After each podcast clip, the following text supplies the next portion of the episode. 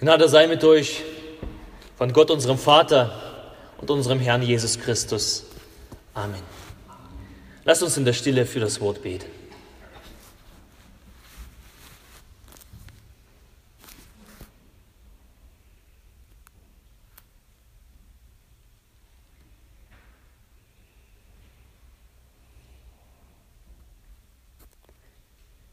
Herr, dein Wort ist meines Fußes Leuchte und dein Licht auf meinem Wege. Amen. Liebe Brüder und Schwestern, wer schon einmal bei einem Konzert war, bei einem Rockkonzert, der weiß es, wie das so ist. Am Anfang füllt sich der Saal, die Menschenmassen bewegen sich auf die Bühne zu, die Spannung steigt, die Erwartung ist groß und dann tauchen plötzlich Gestalten auf der Bühne auf. Sie nehmen Instrumente in ihre Hand, der Schlagzeuger macht sich vielleicht gemütlich auf seinem Platz, der Gitarrist ergreift in die Saiten, einige Akkorde werden angespielt, etwas aus den bekannten Liedern und aus dem Publikum löst sich ein beherztes, ein begeistertes Jauchzen. Alle Blicke sind nach vorn gerichtet und um leider festzustellen, dass es gar nicht die lang erwartete und ersehnte Band auf der Bühne ist, sondern die Techniker, die nur gekommen sind, um die Instrumente zu stimmen, die nur gekommen sind, um die letzten Einstellungen vorzunehmen, noch einmal nach dem Rechten zu schauen. Die Techniker machen ihr Ding und gehen wieder. Sie bereiten den Hauptakteuren den Weg. Sie sind die Vorboten. Sie tauchen für einen kurzen Moment auf, treffen eben diese letzten Vorbereitungen und machen Platz für eigentliche Schlüssel und Zentralfiguren an diesem Abend. So läuft das. Bereitet dem Herrn den Weg, denn siehe, der Herr kommt gewaltig. So lautet unser Wochenspruch, den wir schon gehört haben am Anfang des Gottesdienstes. Und hier geht es nämlich in diesem Spruch nicht um ein gewaltiges Konzert, nicht um ein paar Stunden guter Unterhaltung, sondern um viel, viel mehr. Es geht um die Very Important Person, VIP. Es geht um die wichtigste Person, die diesen Erdboden, diesen Planeten jemals beschritt, Jesus Christus, bereitet dem Herrn den Weg. Und so wie bei den von mir erwähnten Band, so hatte Jesus auch besondere Menschen, Vorboten, die sein Kommen vorbereiteten, die auf ihn hingewiesen haben, die von ihm zeugten, den Weg Jesus Christus banden. Wir haben das Evangelium von Lukas Kapitel 1 gehört, den Lobgesang und die Weissagung des Priester Zacharias. Als sein Sohn Johannes, der später Johannes der Täufer bekannt werden wird, geboren war, sprach er diese Weissagung aus. Vielleicht kurz zur Geschichte. Der Zacharias und seine Frau Elisabeth, sie konnten ja keine Kinder bekommen. So beginnt ja das Lukas-Evangelium. Und eines Tages kommt der Engel Gottes zu ihm und kündigt einen Sohn an. Zacharias, seine Reaktion war Unglaube, denn er und seine Frau sind ziemlich alt, um noch Kinder zu bekommen. Und deswegen bleibt der Zacharias bis zur Geburt seines Sohnes Johannes stumm, weil er eben nicht geglaubt hat. Als das Kind geboren wird, da löst sich seine Zunge und seine ersten Worte des Zacharias ist dieser Bibeltext von heute. Man nennt sie auch der Benediktus, ist auch einer der, der Stundengebete äh, vorgesehen, Benediktus, weil man mit den Worten beginnt, Gott Gelobt sei der Herr, gelobt sei der Herr, Benediktus. So beginnt es. Und ich möchte heute besonders bei den Versen 68 und 70 verbleiben und gern über diese Vorboten Jesu reden. Über was sie ankündigten. Und wie man eben das einordnen kann, was sie ankündigten. Und habe meine Predigt genannt, die Vorboten des Herrn und wie sie zu verstehen sind. Die Vorboten des Herrn und wie sie zu verstehen sind. Und ich lese nochmal diese, diese drei Verse aus dem Lukas-Evangelium, Kapitel 1, Vers 68 bis 70. Und da lesen wir, Gelobt sei der Herr, der Gott Israels. Denn er hat besucht und erlöst sein Volk und er hat uns aufgerichtet eine Macht des Heils im Hause seines Dieners David. Wie er vor Zeiten geredet hat durch den Mund seiner heiligen Propheten. Der Herr segne an uns dieses Wort. Punkt 1, die Sendung Jesu ist keine Spontanentscheidung Gottes. Dass Gott Jesus als Retter der Menschen auf die Erde sendet, ist kein Schnellschuss, keine aussichtslose Spontanrettung. Seit der Mensch die Sünde begangen hat und sich in Ungehorsam von Gott getrennt hat, da hat sich Gott den Kopf gemacht, wie er uns die Menschen von Sünde, Tod und Teufel herausreißen kann. Wie er uns retten kann.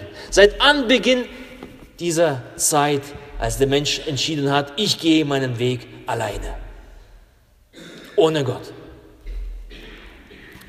Da hat sich Gott den Kopf gemacht.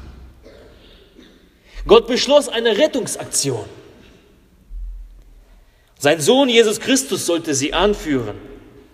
Doch bevor es soweit war, bevor es soweit kam, wollte Gott die Menschen eben nicht in Unsicherheit lassen, nicht in Angst lassen. Er sandte eben Vorboten. Wie in unserem Text. Wir lesen die heiligen Propheten, die er vor Zeiten gesendet hat. Das Kommen des Retters anzukündigen, das Kommen des Retters anzudeuten. Und ihre Botschaft, diese Vorboten an die Menschen, die Rettung naht, eure Rettung naht. Gott hat sich etwas einfallen lassen. Er hat euch nicht vergessen. Er selbst holt euch aus der selbstverschuldeten Patsche heraus. Er eilt und er kommt. Und Jahrhunderte vor der Geburt Jesu, da kündigten Männer Gottes, die Propheten, das Kommen Jesu an sein Wirken bis ins Detail. Ihre Worte wurden überliefert, sie wurden, sie wurden gesammelt und in einem Werk zusammengefügt, was wir heute als das Alte Testament kennen, den ersten Teil unserer Bibel. Jesus als die, die Schlüsselfigur, als die Schlüsselperson im Alten Testament, ohne dass er selbst darin erscheint. Aber die Propheten bereiten sein Kommen eben vor. Sie sprechen von ihm. Gott hat ihnen seinen Plan gezeigt. Und indem sie das Volk das alles wiedergaben, bahnten sie den Weg für Jesus. Jesus wird kommen. So wie diese Techniker auf der Bühne den Weg für die Band vorbereiten, so läuteten die Propheten das Kommen des Hauptakteurs der Weltgeschichte ein. Die Menschen zu Lebzeiten und Wirkungszeit Jesu, damals im ersten Jahrhundert, sie erkannten das. Denn sie kannten eben diese heiligen Texte und manche von ihnen seit ihren Kindheitstagen, denn besonders die frommen Juden, für sie war das üblich, dass sie die Texte des Alten Testamentes auswendig kannten. Sie konnten eben die Zeichen deuten, die sie gelesen haben und sie haben gesehen und so haben sie das alles in den Zusammenhang gebracht. Ja, es handelt sich um Jesus. Das, was wir gelernt haben, was wir gelesen haben, was wir gehört haben. Und besonders die Jünger, die Apostel, die mit Jesus lebten und mit ihm drei Jahre nonstop so unterwegs waren, in allen ihren Erfahrungen stellten sie fest, das kann nur er sein. Vor unseren Augen erfüllen sich die Worte, die wir aus der Heiligen Schrift kennen. Das ist der versprochene Messias. Jesus ist derjenige, über den die Propheten vor Zeiten geredet haben. Doch was sahen sie? Was haben sie gelesen? Was deutete denn auf Jesus an? Wisst ihr, im Alten Testament finden sich über 300 Prophezeiungen, die sich auf das Jesu-Leben beziehen, die sich in, in dem Leben Jesu erfüllt haben. Darum lohnt es sich auch in die Bibel hineinzuschauen und zu entdecken, wie viel Jesus im Alten Testament auftaucht, noch bevor er überhaupt geboren wurde. Wie viel die Bibel, das Alte Testament über Jesus redet. Und heute kann ich und, und will ich das nur in Kürze darauf eingehen. Den Rest überlasse ich euch zu Hause als Hausaufgabe wieder, was das Alte Testament über Jesus uns sagt, uns berichtet. Und vier Sachen möchte ich uns vorstellen, nur streifen, welche Voraussagen wir über Jesus in den Heiligen Schriften kennen im Alten Testament. Das erste Vorhersagen über die, über die Herkunft, über die Familie und Herkunftsort Jesu. Wer war dieses, dieser Jesus? Wo kam er her? Schon sehr früh in der Bibel, da lesen wir, dass Gott Abraham, Isaac und Jakob verheißt, dass er den Vorvätern des Volkes Israel, dass er ihnen Nachkommen schenken wird und diese Nachkommen werden gesegnet sein in allen Völkern. Und das erfüllt sich im Neuen Testament. Weil Jesus aus dem Volk Israel erstmal kommt natürlich. Durch Jesus wird gesegnet, werden gesegnet alle Menschen der Erde. Die Nachfolger Jesu, die sich heute Christen nennen, somit als Erben der Verheißung, die Gott ganz zu zuallererst, zu ganz Beginn gesetzt hat. Sie bevölkern den gesamten Planeten. Gott hat sein Versprechen eingehalten. Das Versprechen, was er den Vorvätern gegeben hat, Abraham, Isaac und Jakob. Doch die bekanntesten Weissagungen über Jesu Herkunft, die kennen wir aus unzähligen Weihnachtsliedern, Adventsliedern, äh, die eben die biblischen Texte des Alten Testamentes aufgreifen. Zum Beispiel das, das Lied, es ist ein Ros entsprungen. Es ist ein Ros entsprungen aus einer Wurzel zart, wie uns die Alten sungen, von Jesse kam die Art. Und hat ein Blümlein bracht mitten in, im kalten Winter, wollt zu der halben Nacht. Was ist denn das da gemeint? Was ist denn da für ein Ros und die Wurzel? Es wird ja gesungen und, und, und gut gesungen und viel gesungen, aber was ist das? Verstehen wir das, was wir da singen? Es gab ja diese Geschichte mit dem Kämmerer aus Äthiopien und mit dem Philippus und der gelesen hat in, in Jesaja und nicht verstanden hat und der Philippus fragte ihn, verstehst du da, was du da liest? So frage ich uns heute, verstehen wir das, was wir da singen? Was ist das für ein Ross, die Wurzel? Wer ist dieser Jese? Was ist das alles?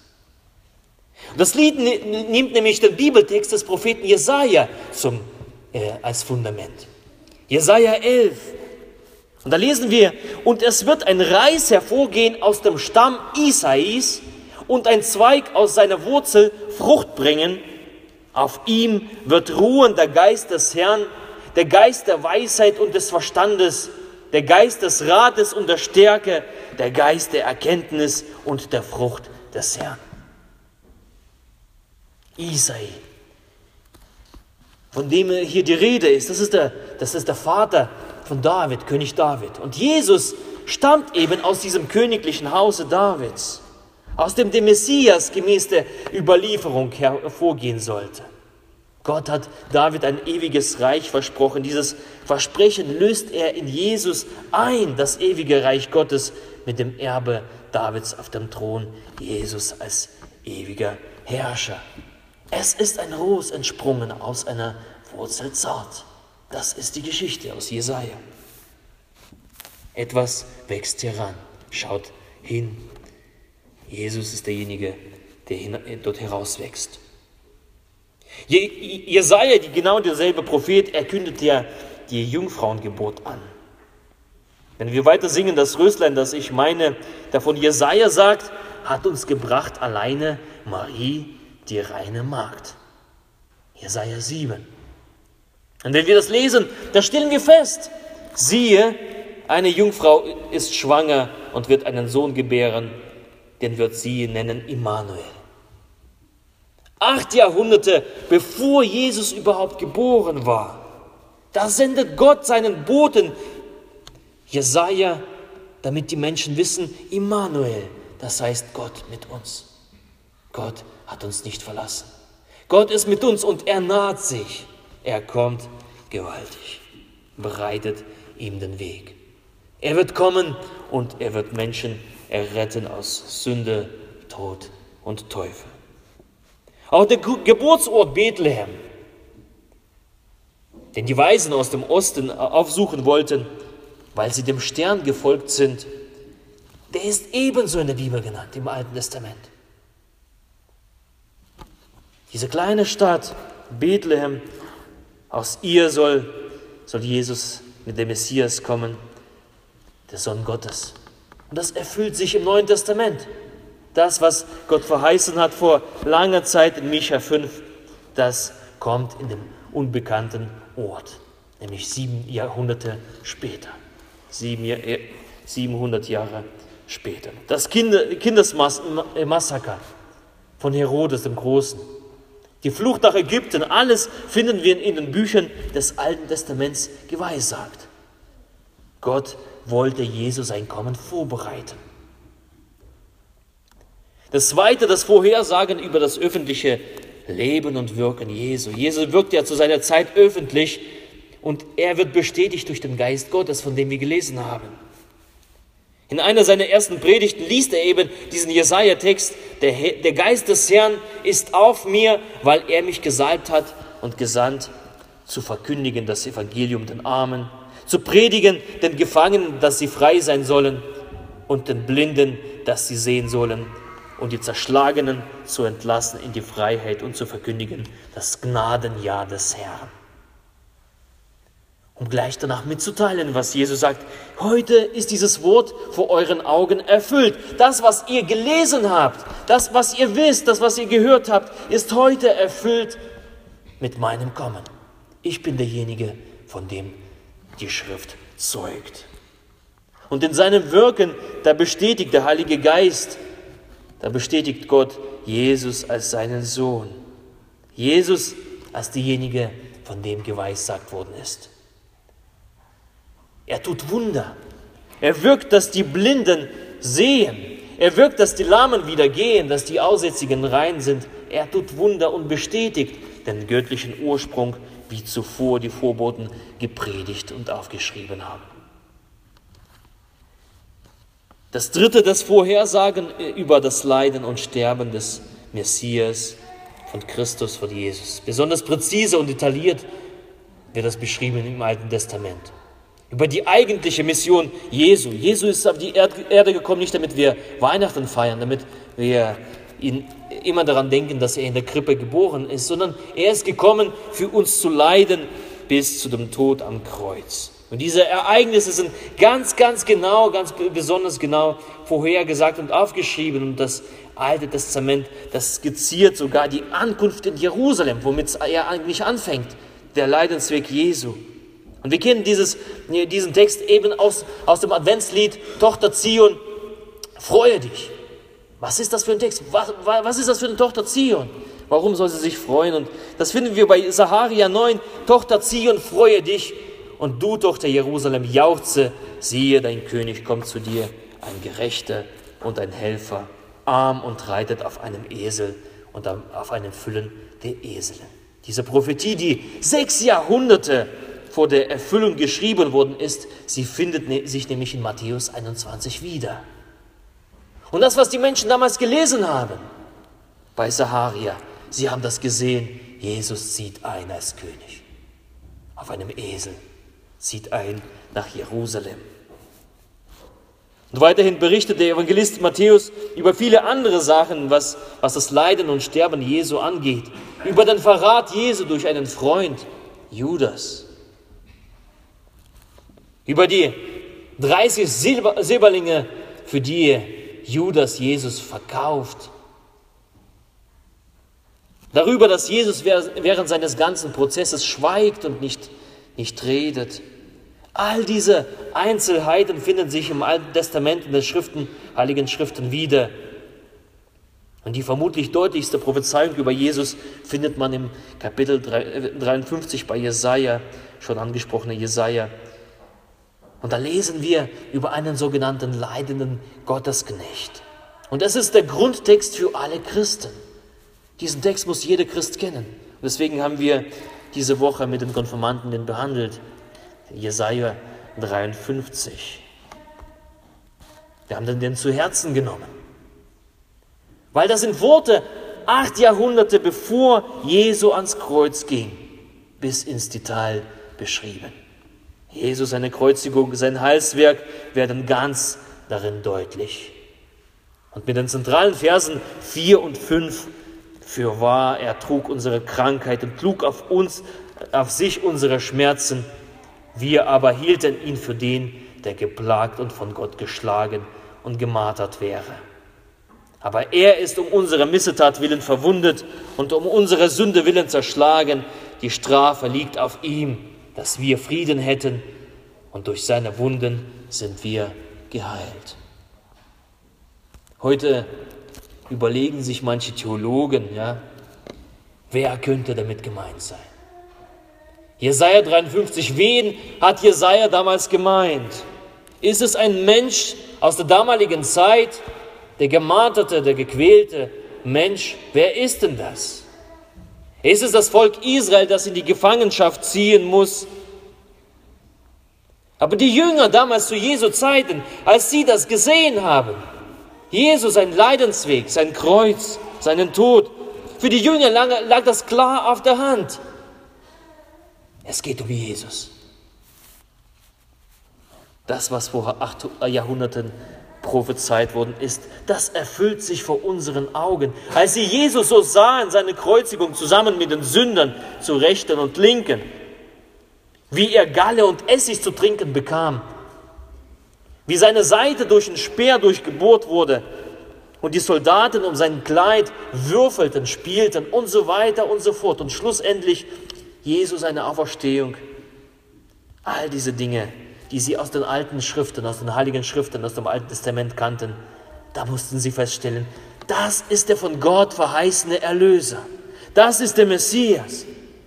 Jesus ist der eigentliche Hauptakteur, dessen Kommen die Vorboten vorbereitet haben, ihm den Weg gebahnt haben, von wem wir schon gehört haben, mit der Muttermilch eingesaugt haben.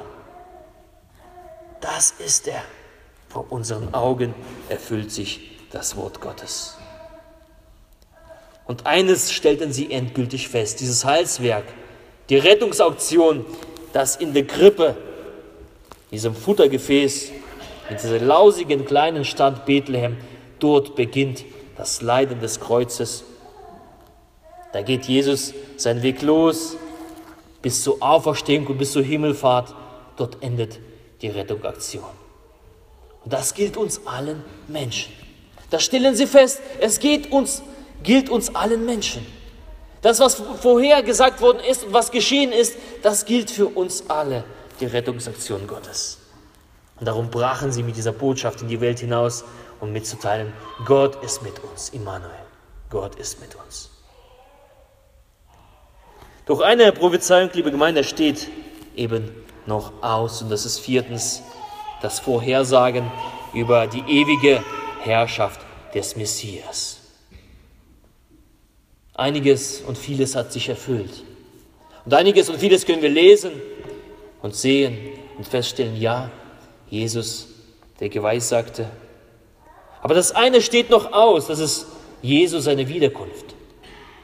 Das ist Jesus sein ewiges Reich, was er aufbauen wird, was er ein, errichten wird. Und wer die Bibel aufmerksam liest, der wird feststellen, der finale Akt steht eben noch aus. Und heute erinnern uns daran die Texte des Alten Testamentes und des Neuen Testamentes immer wieder daran. Der finale Akt steht noch aus. Jesus wird kommen. Aber auch der Advent, Advent, das Wiederkommen, die Erwartung. Wie schon die letzten Wochen immer wieder auch gesagt, es ist eine Zeit der freudigen Erwartung, weil wir wissen, weil wir glauben, Jesus wird wiederkommen. Und der Advent erinnert uns daran. Es ist eine Zeit eben dieser freudigen Erwartung von Jesus. Eine Zeit, um unsere Herzen zu prüfen. Bin ich bereit auf dieses Kommen Jesu Christi? Habe ich meine Prioritäten richtig gesetzt? Habe ich meine Prioritäten auf den Glauben gesetzt? Oder ist der Glaube nur so ein Anhängsel in meinem Leben? Und die Adventszeit ist für uns als die Frage, wenn Jesus wiederkommen wird, wird er in mir persönlich den Glauben finden. Das zeichnet den Adventen aus. Nicht die Krapfen, nicht die Mandeln, nicht der Glühwein, sondern das Nachdenken. Wird Jesus in meinem Herzen den Glauben finden, wenn er wiederkommt? Die Vorboten der Heiligen Schrift und der Advent, die, sie mahnen uns zur Wachsamkeit und zum Festhalten an dem Glauben. Aber sie stimmen uns auch froh über die Wiederkunft Jesus Christus. Die Vorboten des Herrn und wie sie zu verstehen sind, darüber kann man, kann man stundenlang predigen, tagelang lesen und sich dafür interessieren. Und ich empfehle euch da, da zu Hause, schlagt eure Bibeln auf, lest Matthäus, Matthäus Evangelium, da ist Matthäus geht ganz besonders immer wieder und immer wieder auf diese Vorhersagen, auf die Prophezeiungen ein. Da stellt man fest, hey, Jesus, von dem wusste man schon Jahrhunderte bevor er geboren war. Die Vorboten haben es angekündigt. Und auch heute dürfen wir feststellen, hey, Jesus ist kein, keine Erfindung irgendwelcher religiöser Spinner. Es kann einfach kein Zufall sein.